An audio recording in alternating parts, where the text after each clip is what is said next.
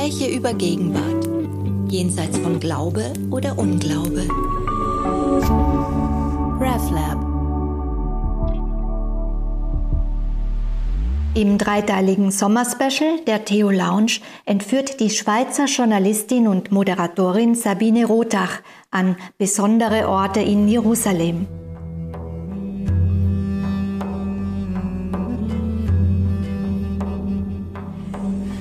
Very, very desperate.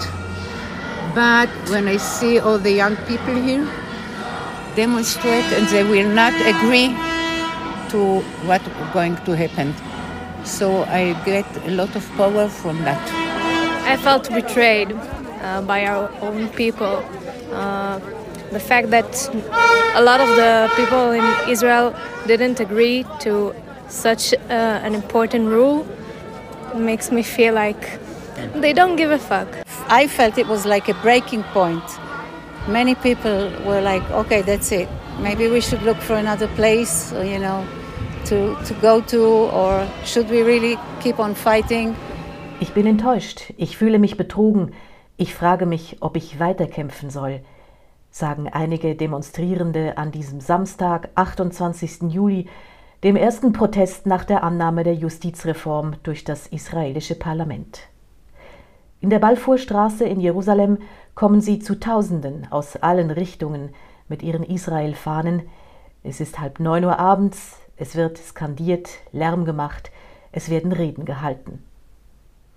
Die Knesset hat einem Gesetz zugestimmt, das die Gewaltentrennung schwächt. Diese Justizreform macht Schluss mit dem Einspracherecht des obersten Gerichts gegen Entscheide der Knesset, selbst wenn diese gegen Grundrechte verstoßen. Die nationalreligiöse Regierungsmehrheit kann nun eigentlich machen, was sie will. Tom Segev lebt auch hier, wo sich das Regierungsviertel Jerusalems befindet und wo entsprechend die Demonstrationen stattfinden. Er wohnt in einem Mehrfamilienhaus im sechsten Stock, was für einen Journalisten und Historiker ja ganz gut passt. Er ist mittendrin, aber schaut aus der Distanz drauf. Tom Segev ist einer der wichtigen sogenannten neuen Historiker, die Israels Geschichte in den letzten Jahrzehnten neu gelesen haben. Weniger mythisch, weniger heroisch, auf der Basis von Fakten und von Akten, könnte man sagen. Er hat schon viele Protestbewegungen kommen und gehen sehen. Ich habe ihn als erstes gefragt, wie weit er sich an der aktuellen beteiligt. Es ist schon richtig, was sie tun. Und ja, ich gehe auch manchmal runter. Also unter den Nachbarn ist auch der Staatspräsident drei Minuten von hier und, und die demonstrieren natürlich vor, vor seinem Haus. Meine Freunde haben, haben, haben schon mal gedacht, die demonstrieren vielleicht vor meinem Haus, aber so ist es nicht. Aber sie demonstrieren nicht aus politischen Gründen. Ja, natürlich, die Politik ist immer dabei, aber sie demonstrieren aus Angst, aus Angst vor der Zukunft. Sie demonstrieren, weil sie Angst haben, dass Israel keine Demokratie bleibt und dass es vielleicht so weit kommt, dass sie äh, nicht mehr in Israel leben wollen. Mhm.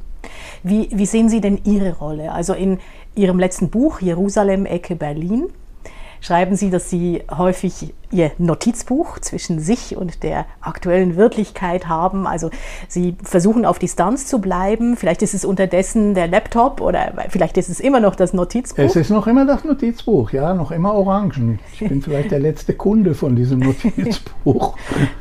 Wie, wie halten Sie sich zum Protest? Wie sehen Sie Ihre Rolle dabei? Also ich habe keine persönliche Rolle. Ich bin jetzt schon äh, mehrere Jahre lang schreibe ich äh, Bücher. Ich bin Historiker, also kein aktiver Journalist mehr. Ich war 30 Jahre lang äh, Journalist bei der Zeitung Haaretz. Bin, bin wirklich nicht selber involviert in den Demonstrationen, aber ich habe sehr klare, klare Gedanken, übrigens viel pessimistischer als die Demonstranten. Wenn einer auf die Straße geht und demonstriert, 30 Mal schon, 30 Wochen schon, äh, 200.000 Menschen jedes, jede, jedes Wochenende, dann äh, sind die optimistisch. Sie glauben, dass die Demonstration was ändert. Und ich bin eigentlich ziemlich pessimistisch, überhaupt auch was die Beziehungen mit den Palästinensern angeht. Und äh, das liegt vielleicht auch ein bisschen an dem Alter. Ich habe schon so viele Demonstrationen gesehen und äh, wir haben eine lange Geschichte von sehr, sehr manchmal auch gewalttätigen Demonstrationen in, in, in Israel über viele Themen, die oft auch, wie, die, wie jetzt auch, die Grundwerte der Gesellschaft äh, angehen. Und im Allgemeinen haben die Demonstrationen nicht viel erreicht, äh, eigentlich. Mhm. Die Demonstranten haben so geschichtlich gesehen äh, die Geschichte nicht geändert. Sehen Sie, wenn ich jetzt äh, israelischer Botschafter wäre, dann würde ich Ihnen sagen, übrigens, was die Botschafter in jedem, jedem Land jetzt auch sagen, dann würde ich Ihnen sagen, schauen Sie mal, was für eine fantastische Demokratie wir sind. So viele Menschen gehen auf die Straße und, und demonstrieren für Demokratie. Aber wenn schon seit, drei, seit, seit einem halben Jahr jedes Wochenende 200.000 Menschen auf die Straße gehen aus Angst für ihre Demokratie, dann ist offensichtlich etwas falsch. Dann kann man nicht sagen, wow, wie schön. Man kann nur sagen, wow, da ist etwas, da geht etwas falsch. Diese sogenannte Justizreform ist wirklich ein groß angelegter Plan, die Grundrechte, die Grundfreiheiten sehr, sehr zu, zu, zu vermindern. Mhm. Und äh, wir haben in Israel kein Grundgesetz, keine Konstitution. Wir haben nicht zwei Parlamentshäuser. Wir haben also nur eigentlich nur eine Institution, die die Menschen vor ihrer Regierung schützen können, und das ist das oberste Gericht. Mhm. Und genau deshalb fängt auch die Regierung damit an. Fangen wir erstmal an, mit dem obersten Gericht und sorgen wir dafür, dass das oberste Gericht äh, schwächer ist. Also eben in dem, in dem neuen Gesetz nicht mehr die Macht haben kann, äh, ein Gesetz, was wir durchgebracht haben in der, in der Knesset etwa, zu sagen, das ist unangemessen. Mhm. Ja. Like I'm not in a powerful position in my life. I don't have money. I'm not in a powerful like job or whatever. I'm student and I don't have much to do to protest. I feel like this is the only thing I can do to try to show that I'm against it. And um, and it's mostly I feel like it's not really doing a lot, but I feel like it's I, I have a feeling that I'm doing something. It is, so it is doing a lot. It is doing a lot. The protests are very important the government was very clear that it's only the appetizer and the real meal is going to come. So this is just to make sure that they know we are still out there.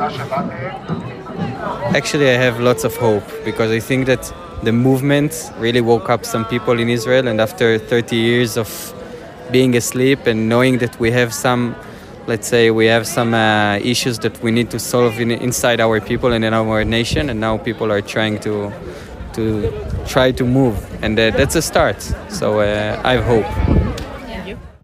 Die Protestbewegung hat den ersten Schritt der Justizreform nicht verhindern können.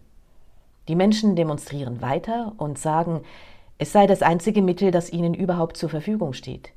Die Demonstrationen vereinigten doch ganz verschiedene Menschen mit der gleichen Hoffnung, und sie wollten zeigen, dass sie sich nicht zum Schweigen bringen lassen.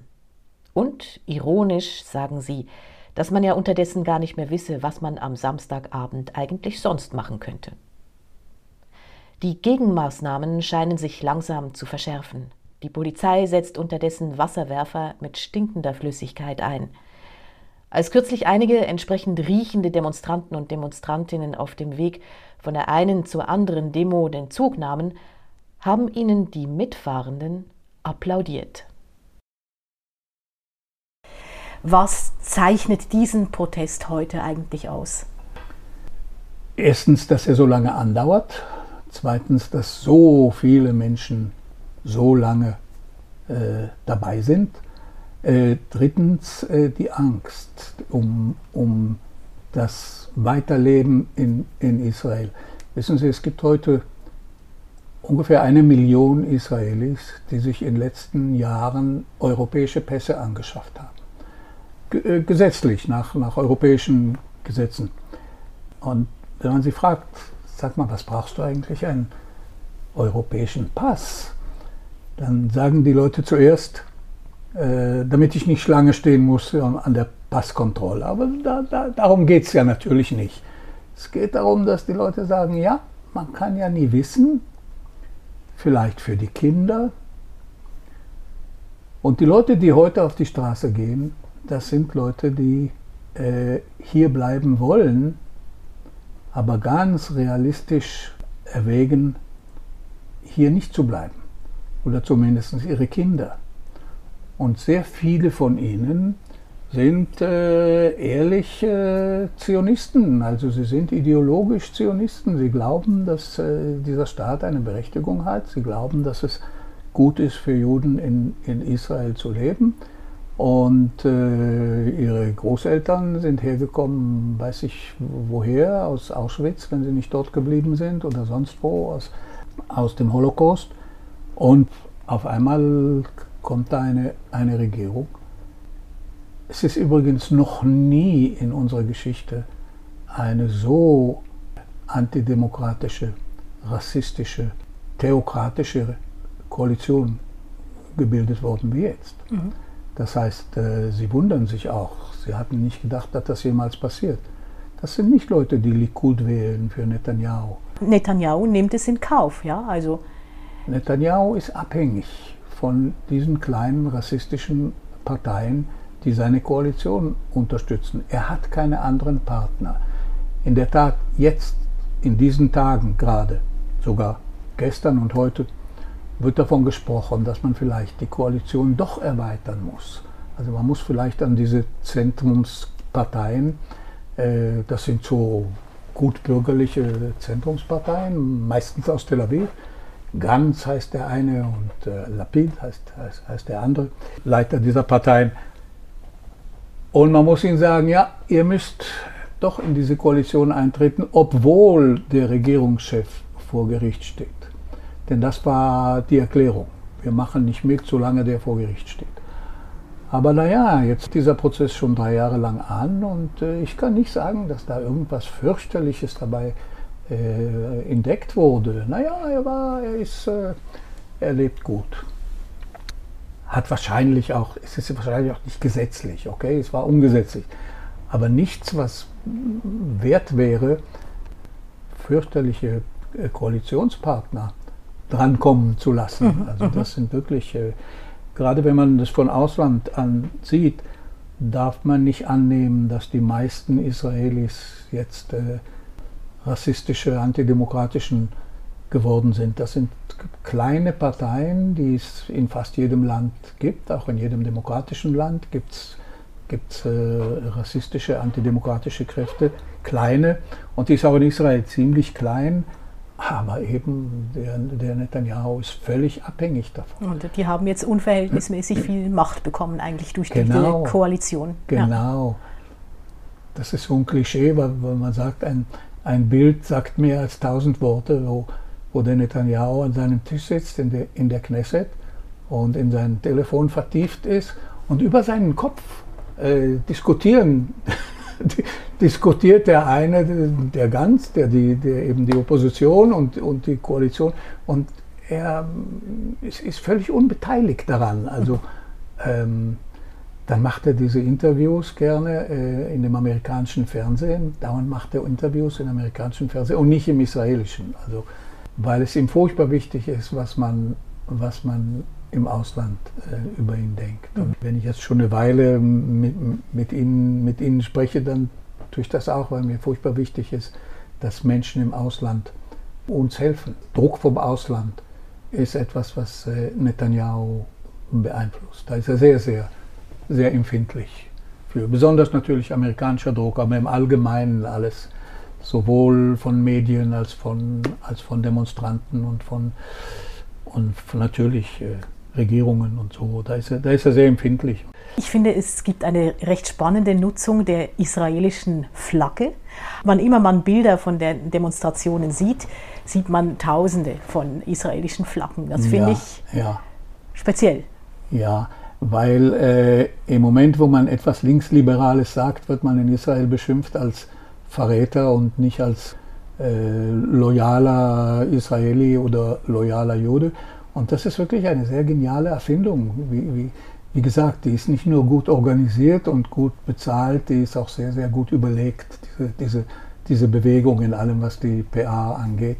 Und die Idee, dass wir keine Plakate anders als eben die Fahne, also wir sind die wahren Israelis, wir kämpfen für Israel, wir kämpfen für euch, liebe Netanyahu-Anhänger, mhm. liebe Erben von, von den Panthers und von den diskriminierten Marokkanern und Irakiern und Jemeniten und was, was die alle sind. Wir kämpfen für euch. Und ge gehört auch zu, zu, zu dieser Tatsache, die, die, die ich immer wieder erwähne, dass von den Palästinensern überhaupt nicht die Rede ist. Das ist eine innerisraelische, ein innerisraelischer Kulturkampf. Das ist ein richtiger Kulturkampf im klassisch deutschen Sinne. Das ist ein Kampf über die Grundwerte, die wir verteidigen, obwohl sie niemals, äh, niemals ideal waren. Jede Demokratie muss ständig für sich kämpfen. Aber es war eben auch noch nie so, dass äh, die Demokratie so große Gefahr drohte.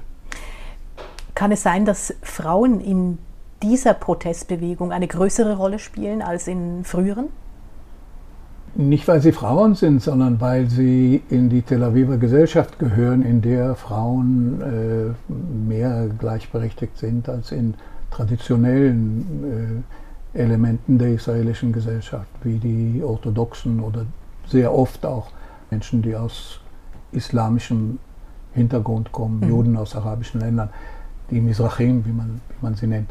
Deshalb glaube ich, dass ja, sind, sind äh, sind auch Frauen. Das ist aber keine, keine Frauenbewegung. Aber haben es Sie nicht auch besonders viel zu verlieren? Wenn äh, ja, Israel konservativer wird, wenn ja, es religiöser wird? Ja, natürlich haben sie mehr zu verlieren. Man kann morgen beschließen, dass äh, Frauen äh, nur vorne oder nur hinten im Autobus sitzen dürfen, damit die orthodoxen Gott bewahre nicht neben einer Frau sitzen müssen. Das ist realistisch, aber es gibt noch viel, viel größere und viel tiefere Natürlich, Frauen haben zu verlieren. Wie sagt man auf Deutsch? Die Gays? Gay? Mhm, also die LGBTQ-Gemeinschaft, ja. Ja, die sind die einzigen, die neben der israelischen Fahne auch ihre, ihre Fahne wählen. Das ist auch interessant. Oder die äh, israelische in rosa. Ja. Übrigens, jede, jeder Israeli fühlt sich diskriminiert. Alle Israelis fühlen sich irgendwie diskriminiert und, und, und es gibt äh, gute Argumente auch dagegen. Es gibt äh, viele, sehr viele Israelis, man darf nicht vergessen, dass Netanyahu doch von einer Mehrheit gewählt ist, die sich sagen, ja, das sind aber nicht die Werte, die wir, die wir pflegen wollen. Äh, wir wollen auch nicht, dass eine sehr klar soziologisch, kulturell ausgewählte kleine Gruppe von Richtern uns beschließt, was richtig ist und was nicht richtig ist. Äh, das ist die Regierung, die wir gewählt haben, das ist die Regierung, die wir wollen. Einerseits. Andererseits ist interessant, dass es ähm, nur, äh, wenn es ganz von oben her organisiert ist, eine, eine Demonstration geben kann von Israelis, die gegen die Protestbewegung ist. Also Aha. es gab, gab glaube ich, nur zwei und hier und da mal irgendeinen Zwischenfall. Aber es gibt keine Massenbewegung für Netanyahu. Im mhm. Gegenteil, nach Anfragen gibt es eine ziemlich große Anzahl von Netanyahu-Wählern, die sich sagen, ja, aber Sie gehen zu weit, Herr, Herr Ministerpräsident. Wir sind, wir sind für Sie, für Ihre Philosophie, für Ihre, für Ihre Politik, für, wir wollen von Ihnen geführt werden, aber es geht zu weit. Was, was, was, Sie, was Sie nachgeben, diesen kleinen Parteien. Diese Parteien haben wir nicht gewählt. Benjamin Netanyahus Regierung wird als national-religiös bezeichnet. Was spielt denn das Religiöse in diesem Kulturkampf eigentlich für eine Rolle? Eine wichtige, aber nicht die einzige. Sehr vereinfacht gesagt, Menschen, für die Gottes Wort das oberste Gesetz ist, brauchen keine weltliche Verfassung. Ihre Gesetze sind in der Tora zu finden. Für sie ist das Leben durch die 613 jüdischen Gebote und Verbote bereits geregelt.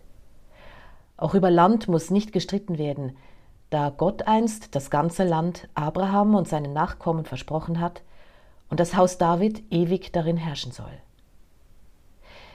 Wenn solche Glaubensinhalte ausschließlich maßgebend sind, dann wird demokratisches Zusammenleben schwieriger. Zwischen verschieden ausgerichteten Jüdinnen und Juden selber und gegenüber den Angehörigen anderer Religionen. Allerdings wird auch in Israel wie in vielen anderen Konfliktzonen der Glaube auch immer wieder für politische Machtpositionen instrumentalisiert. Und die Religion ist auch längst nicht der einzige Faktor, der die Gesellschaft zwischen Jordan und Mittelmeer spaltet.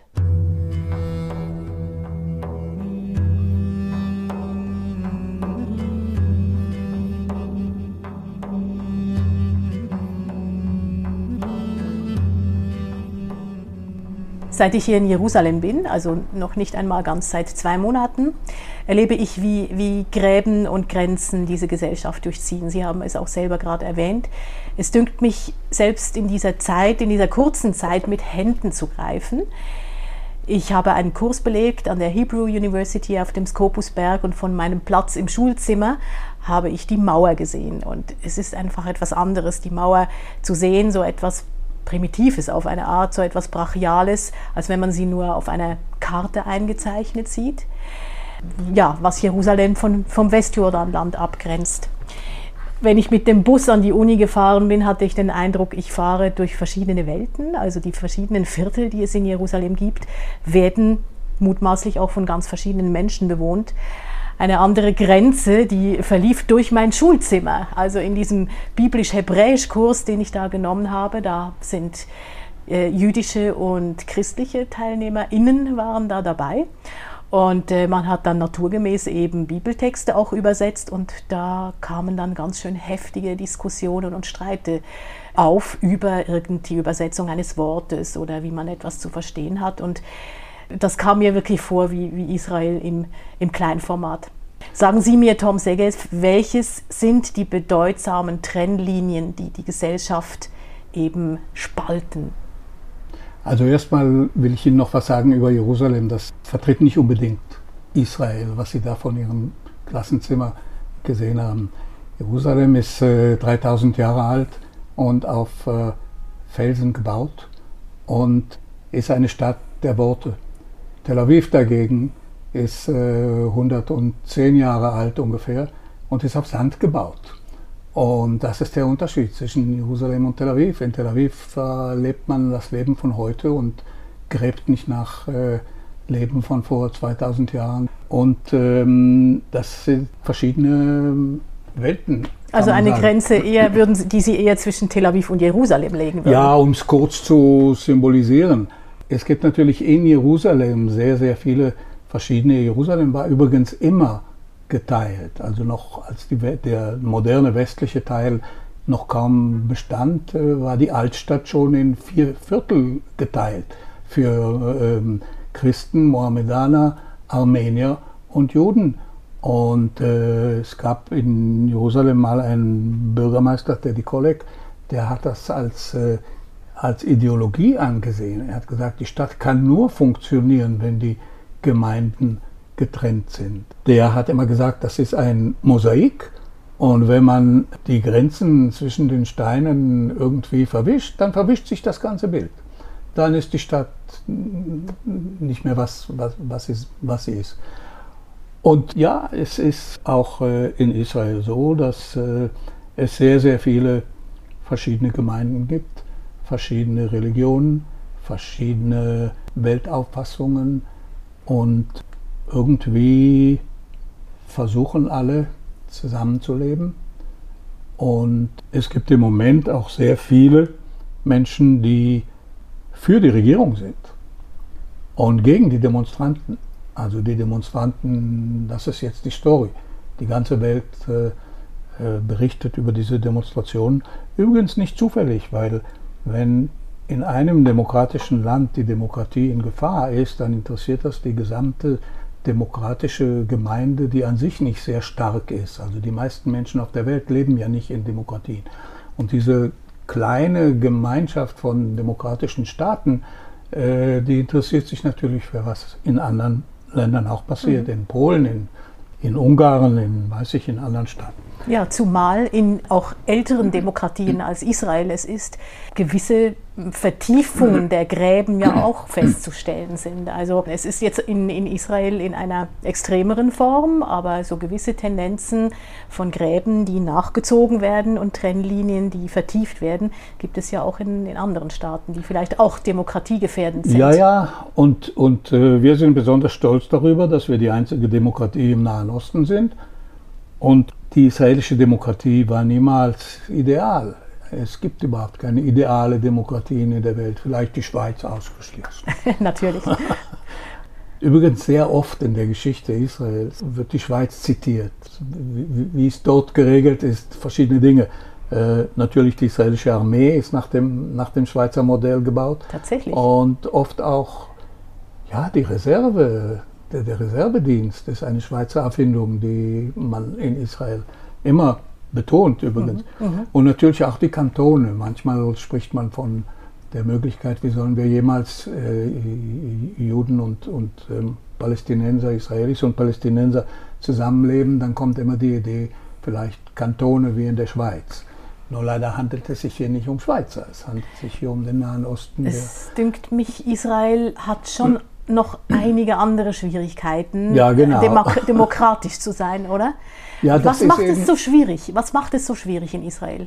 Es macht es so schwierig, dass die gemeinsame kulturelle Basis äh, eigentlich gar nicht besteht. Ähm, dann sagt man sich immer, ja, wir sind alle Juden. Erstens stimmt das auch nicht. 20 Prozent aller Israelis sind ja keine Juden, sondern Araber, palästinensische Araber. Jetzt rede ich nicht von den Palästinensern in den besetzten Gebieten, sondern israelische Araber.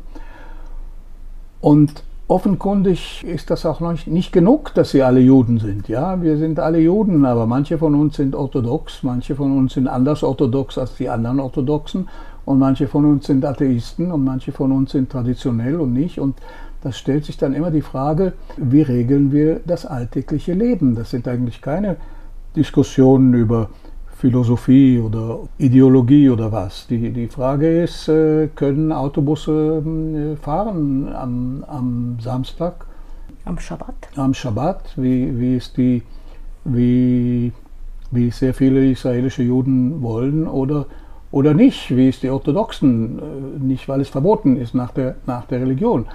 Können sie vielleicht nur auf manchen Straßen fahren und in manchen Straßen nicht? Überhaupt Verkehr? Können es gibt eine ganze Sta mehrere Städte in Israel, die am Schabbat äh, einfach für Verkehr geschlossen sind. Man kann nicht rein, man kann nicht raus.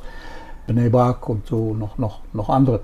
Und manchmal ist das überhaupt nicht schwierig. Ja? Für Bnei Brak ist das ganz klar. Bei uns fährt niemand am Schabbat. Aber was tut man im Gemischten, was das meiste ist? Wie verteilt man äh, das öffentliche Steuergeld? Wie viel davon gibt man den orthodoxen Schulen, die Yeshivot, und wie viel einer liberalen Universität.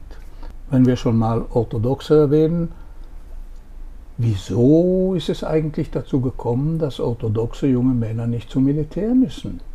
Das ist etwas, was sich mit den Jahren vermehrt hat. Es gibt heute viele Tausende von von jungen Orthodoxen, die gehen nicht zum Militär, weil die Koalition so ist, die sind immer Teil der Koalition und es sind solche Regelungen, da sagen sich die anderen Leute, warum soll ich eigentlich mein, meine Kinder zum Militär schicken? Warum soll ich eigentlich?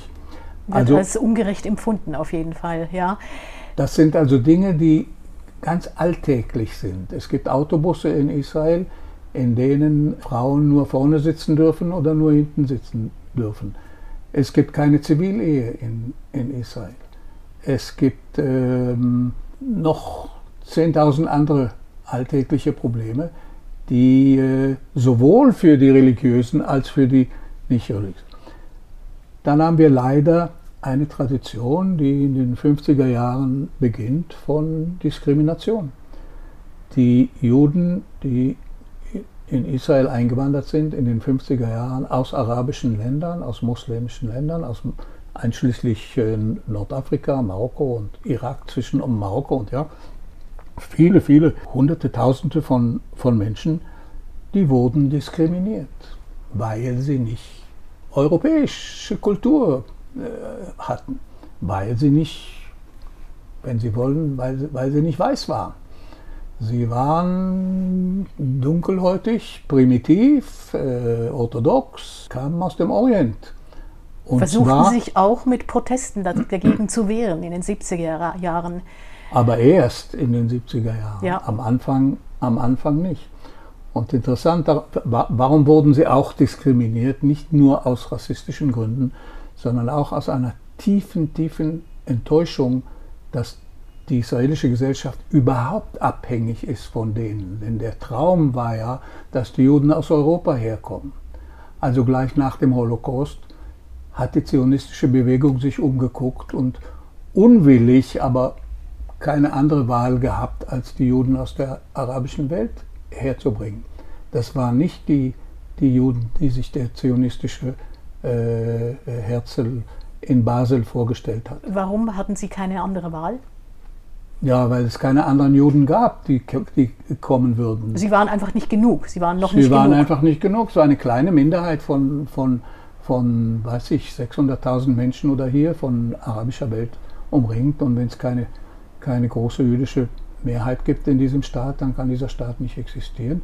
Und deshalb äh, hat man diese Juden unwillig eigentlich schon. Man hat auch diskutiert, sollen wir die überhaupt herholen oder nicht? Oder vielleicht nur die Starken von ihnen oder nur die Jungen von ihnen. Und als sie dann herkamen, wurden sie diskriminiert. Das kann man, kann man nicht anders sagen. Sie, mhm. sie, haben, sie haben weniger bekommen, sie haben keine, nicht dieselben Wohnungen, nicht dieselben Schulen, nicht dieselben Chancen, ihr Leben besser zu gestalten.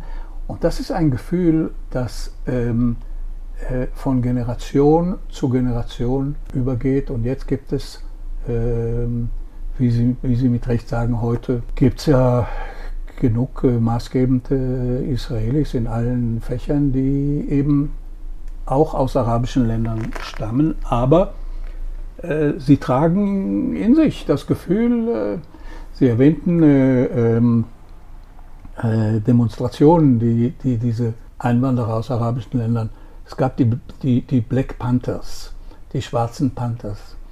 Und jetzt werden Sie es nicht glauben, was ich Ihnen jetzt erzähle. Heute Morgen war mein, mein Kühlschrank kaputt, kommt der Techniker und erzählt mir, dass sein Onkel, der Saadia Marziano war, das ist der Haupt äh, Black Panther gewesen in den 50er Jahren. Wow. und, und ich dachte, in den, in den 70er Jahren, ja. Das ist immer so, in, nicht nur in Jerusalem, das ist überhaupt so in Israel.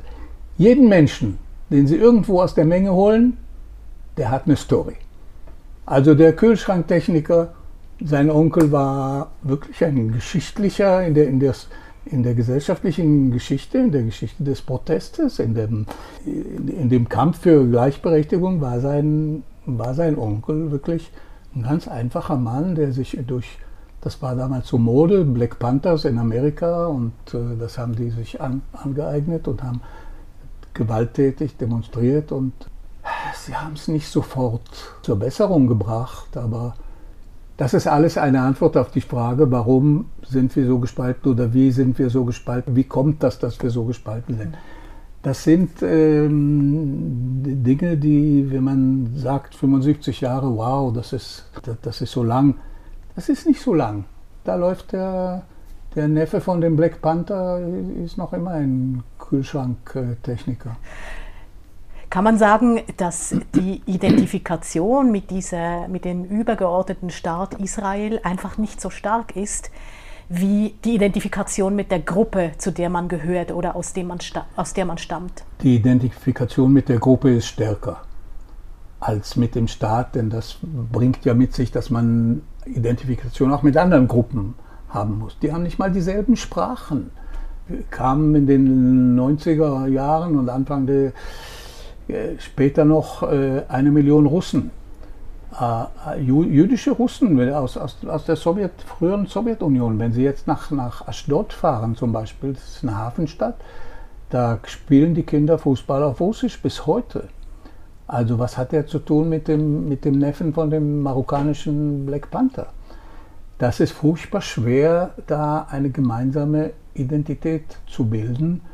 Und viele Israelis, äh, die nicht diese Demonstranten, die Demokratiedemonstranten jetzt unterstützen, sehen in ihnen eine Elite, die sie ausnützt, die sie unterdrückt, die nicht gleichberechtigt ist. Das sind die Hightech-Funktionäre und, und Inhaber und in warum, Tel Aviv. In Tel Aviv. Und warum sind sie denn eigentlich? Warum bin ich denn eigentlich nicht der Hightech? Ja, weil wir nicht in dieselben Schulen gegangen sind, weil die bessere Schulen haben. Aber in einem so kleinen Land so viele man hat immer gesagt, die kommen aus 100 Ländern und sprechen 70 Sprachen. Und äh, ja, das, das, das ist auch so.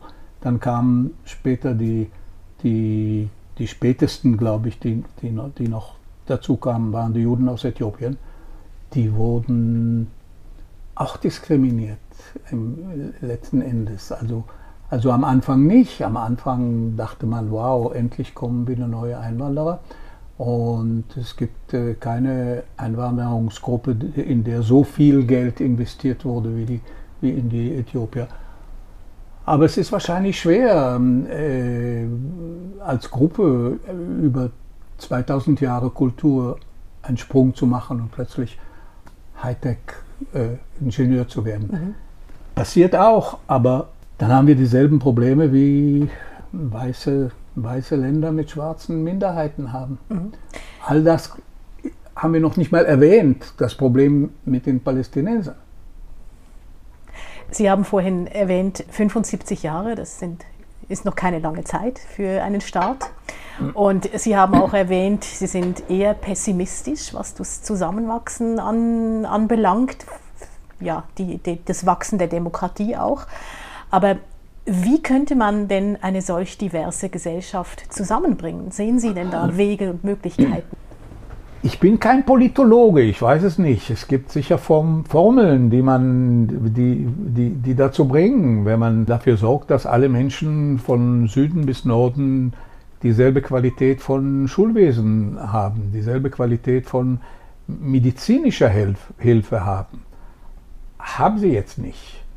Und es gibt ganz klare äh, bessere Orte und schwächere Orte und das ist alles eben auf einem sehr, sehr kleinen Land. Früher, heute, heute weniger, aber früher war der Hauptstreit über die, über die Beziehung zu den Palästinensern. Und das ist heute fast kein, fast kein Thema mehr.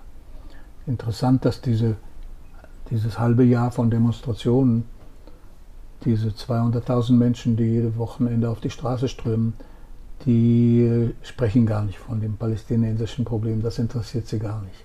Es interessiert sie vielleicht, aber ist überhaupt, man, man kann überhaupt nicht raten, dass das Menschen sind, die für ihre Demokratie besorgt sind, aber in einen Staat gehören, der seit 60 Jahren ungefähr ein anderes Volk äh, unterdrückt. Und es gibt die Theorie, ich weiß nicht, ob die stimmt, die es schon 1967 gab, wonach man sagt, eine, ein Staat kann gar nicht demokratisch bleiben, wenn er ständig ein anderes Volk äh, unterdrückt. Ich habe gestern an der Samstagsdemonstration Vielleicht war es Zufall, vielleicht, vielleicht habe ich zufällig ähm, mindestens zwei Personen rausgesucht, die, die gerade vom palästinensischen Konflikt irgendwie gesprochen haben. Also zwei fanden eigentlich, es muss sich so viel ändern und etwas vom Wichtigsten davon ist die Besetzung. Da scheint mir ein Bedürfnis daraus herauszusprechen, dass man ganz vieles ändert zugleich mit dieser Justizreform. Dass es darum geht, natürlich auch als im Sinne von wehret den Anfängen. Wir wollen es gar nicht zulassen, dass die Demokratie in diesen Bereichen abgebaut wird. Aber gleichzeitig haben Sie sich doch auch dazu geäußert, dass die Besetzung aufhören müsse. Ich glaube, Sie waren eine Ausnahme. Äh, Sie haben etwas gehört und gesehen, was Sie vielleicht hören wollen und sehen wollen, aber die meisten Demonstranten, die sprechen gar nicht von. von. Es war eine Zeit lang ganz am Anfang waren einige Demonstranten, die palästinensische Fahnen äh, geweht haben und äh, das hat man ihnen gesagt, sollen sie lassen. Also wir demonstrieren für die Demokratie in Israel, für unsere eigene Demokratie.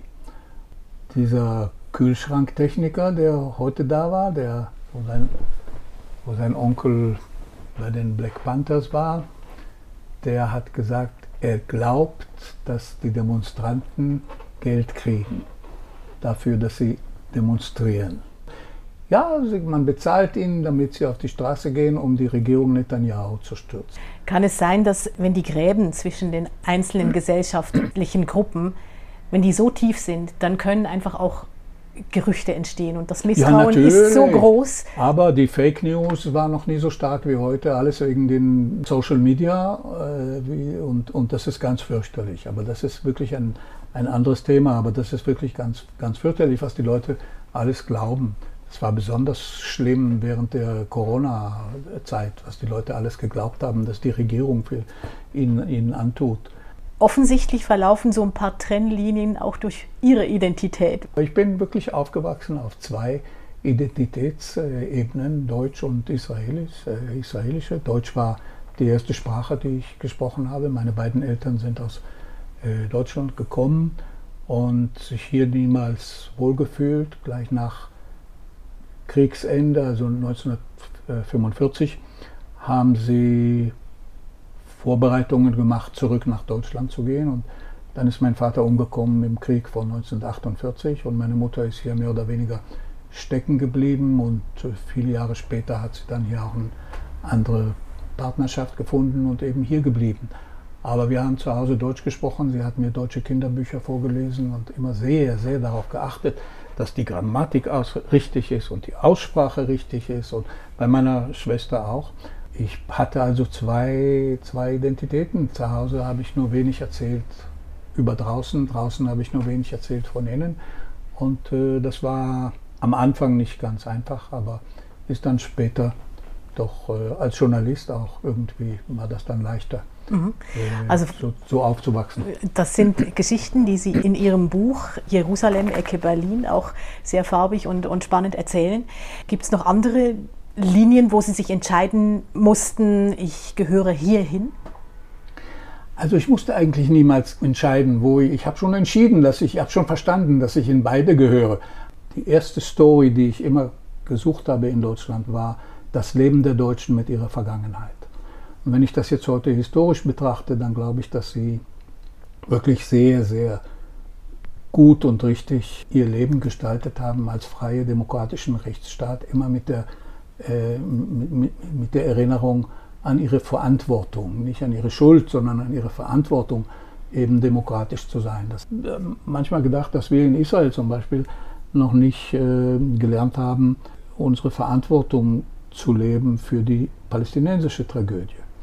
Das ist etwas, was in Israel überhaupt nicht besteht, die, die, die Nakba, die palästinensische Nakba. Das ist etwas, was wir überhaupt noch nicht aufgenommen haben, dass wir zumindest ein, ein Teil an, an der Verantwortung haben. Also für mich ist das, ist das ganz klar. Das ist eine ganz kleine Minderheit von, von Israelis, die sich sagen, bei jeder Lösung, wenn es die überhaupt geben kann, dann äh, müssen wir anerkennen, dass wir ein, einen Teil an der Verantwortung haben für die palästinensische Tragödie. Tom Segev, Sie werden weiter beobachten können zu Füßen sozusagen äh, von ihrem sechsten Stock aus da in Jerusalem, wie die Zeit sich weiterentwickelt. Viele unlösbare oder nur zu managende Probleme, vielleicht aber auch Überraschungen, die kommen werden, wer weiß. Ich möchte mich ganz herzlich für dieses Gespräch bedanken. Vielen Dank. Vielen Dank Ihnen auch. Um, my dream is that the society itself will be a lot like healthier because I feel I think like changing rules, changing laws is like optional in the end, but changing what people feel and think about each other, it's the much more difficult thing to do. So my dream is that it, this would happen. Like I think it's through education, through just meeting and talking and living here together. Like obviously uh, we are here, but we're very segregated, so it's quite hard.